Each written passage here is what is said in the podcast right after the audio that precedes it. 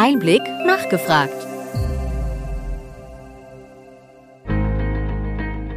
Willkommen bei Einblick nachgefragt, dem Podcast mit Interviews und Gesprächen zum Gesundheitswesen vom Gesundheitsmanagement der Berlin Chemie. In dieser Folge spricht Miriam Bauer mit Heiko Manja über die Digitalisierung der Pflege. Heiko Manja war 20 Jahre als examinierter Krankenpfleger tätig. Er ist Pflegemanager, Pflegeinformatiker und hat einen Master of Science sowie MBA-Studiengang in Health IT absolviert.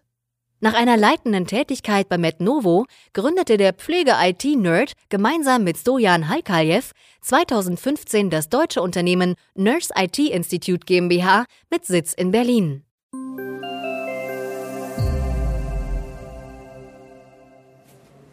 Herr Mania, wo steht die Pflege heute, wenn wir an Digitalisierung denken? Oh, ähm, wenn wir an Digitalisierung der Pflege denken, dann müssen wir einmal feststellen, dass wir in den letzten Jahren leider noch nicht sehr viel weitergekommen sind. Das heißt, wir haben immer noch unter 30 Prozent Digitalisierungsgrad. So richtig gesicherte Zahlen gibt es nicht, wird uns aber vielleicht ja demnächst mit dem Reifegradmessungen möglich sein. Und das bedeutet, dass heute vorhandene digitale Systeme für die Pflege mit Papier und Stift konkurrieren und nicht mit äh, ja, Anbietern untereinander. Was ist denn zu ändern? Ja, zu ändern ist ganz im Wesentlichen zum einen, was mir immer bewusster wird in den Projekten, dass wir unbedingt ähm, das Henne-Ei-Problem von Teilhabe und IT-Kompetenz ähm, in der Pflege ähm, verbessern müssen. Das heißt, wir wollen auf der einen Seite zunehmend die Pflege beteiligen in der Entwicklung, aber auch in den Projekten von der Umsetzung solcher Technologien im Pflegealltag. Auf der anderen Seite ist der ähm, die IT-Kompetenz, ähm, aber noch lange nicht dort, wo man sie vielleicht bräuchte, um echte wirkliche Teilhabe zu gewährleisten. Das heißt, ähm, für mich ist mittlerweile ein wesentlicher Faktor, dass wir ähm, zum Beispiel die Pflegeinformatik integrieren in den pflegerischen Alltag, in die pflegerische Aus- und Weiterbildung, ähm, aber auch als eigenen Studiengang, wie es schon lange Zeit in anderen Ländern Standard ist. Bitte beschreiben Sie Nurse IT und die digitale Pflegedokumentation.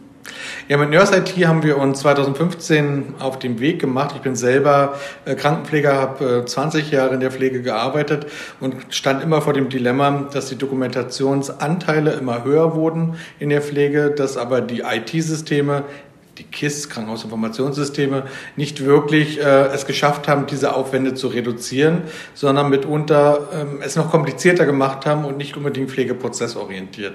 Lag natürlich auch ein Stück weit daran, dass diese äh, Systeme oft nicht für die ähm, Point-of-Care-Nutzung ähm, konzipiert wurden, das heißt oft nicht mobil waren, aber auch viele Möglichkeiten einer modernen Technologie sei es prädiktive Aussagen, sei es Automatisierung etc. nicht genutzt haben. Und wir haben uns konsequent zur Aufgabe gemacht, Pflegedokumentation zu vermeiden, also erst gar nicht den Digitalisierungsgedanken vom Papier auf Digitalisierung äh, zu gehen, sondern zu schauen, wo können wir konsequent durch Sensorik, durch KI, durch kluge Algorithmen und äh, Redundanzvermeidung Dokumentation deutlich verringern. Und das ist uns, glaube ich, sehr gut gelungen.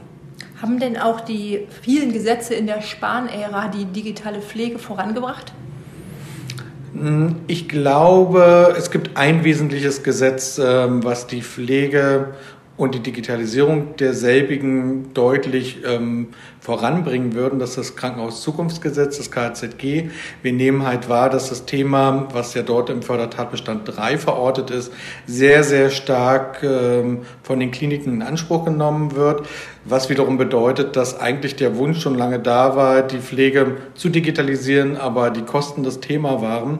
Und wir ähm, erleben viele, viele Nachfragen aus dem Markt bezüglich der Umsetzung von digitaler Pflege, wenn man es so möchte. Ähm, und das wird sicherlich, ich habe gehört, das ist eins der wesentlichen Beantragungstatbestände des KZGs, äh, liegt, glaube ich, auf Platz eins.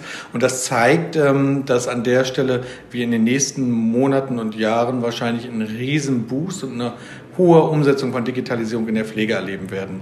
Äh, wohlgemerkt für die Krankenhäuser, ähnliches würde ich mir wünschen ähm, als Folgefinanzierung auch für den ambulanten Sektor.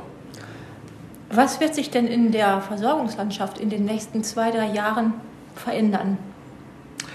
Wir werden eine zunehmende Digitalisierung auch in der Pflege erleben. Da bin ich mir sehr, sehr sicher. In den Krankenhäusern wird es jetzt beginnen mit äh, den entsprechenden Förderbescheiden und den Projekten, die sich daran anschließen. Es ist ja so, dass äh, es ja nicht ein nur wir fördern es ist von der Politik gewünscht, sondern auch äh, wir fordern es ab 2025.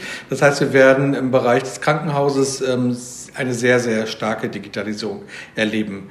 Ähm, wir glauben aber auch, dass die anderen Sektoren ähm, von sich aus diese Bemühungen weiter voranschreiten lassen, ähm, weil sie natürlich auch den Anschluss zum Beispiel an der Telematik-Infrastruktur nicht verlieren wollen, aber auch weil der intersektorale Austausch und das Continuum of Care, also praktisch die kontinuierliche gute Weiterversorgung von Patienten in einer hohen Qualität immer mehr der Maßstab sein wird, auch für die ambulanten und Langzeitpflegeeinrichtungen. Und dementsprechend wird sich Digitalisierung meiner Meinung nach in den nächsten zwei bis äh, vier, fünf Jahren sehr, sehr stark auch in der Pflege ausprägen. Herzlichen Dank, Herr Manja, für dieses informative Gespräch.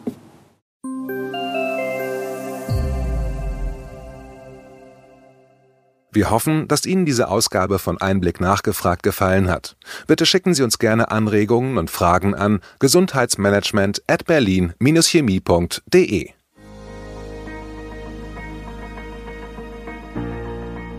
Wir empfehlen Ihnen für den schnellen Überblick der Trends im Gesundheitswesen unseren wöchentlichen Einblick-Podcast sowie unseren Einblick-Newsletter. Alles im Netz unter einblick-newsletter.de.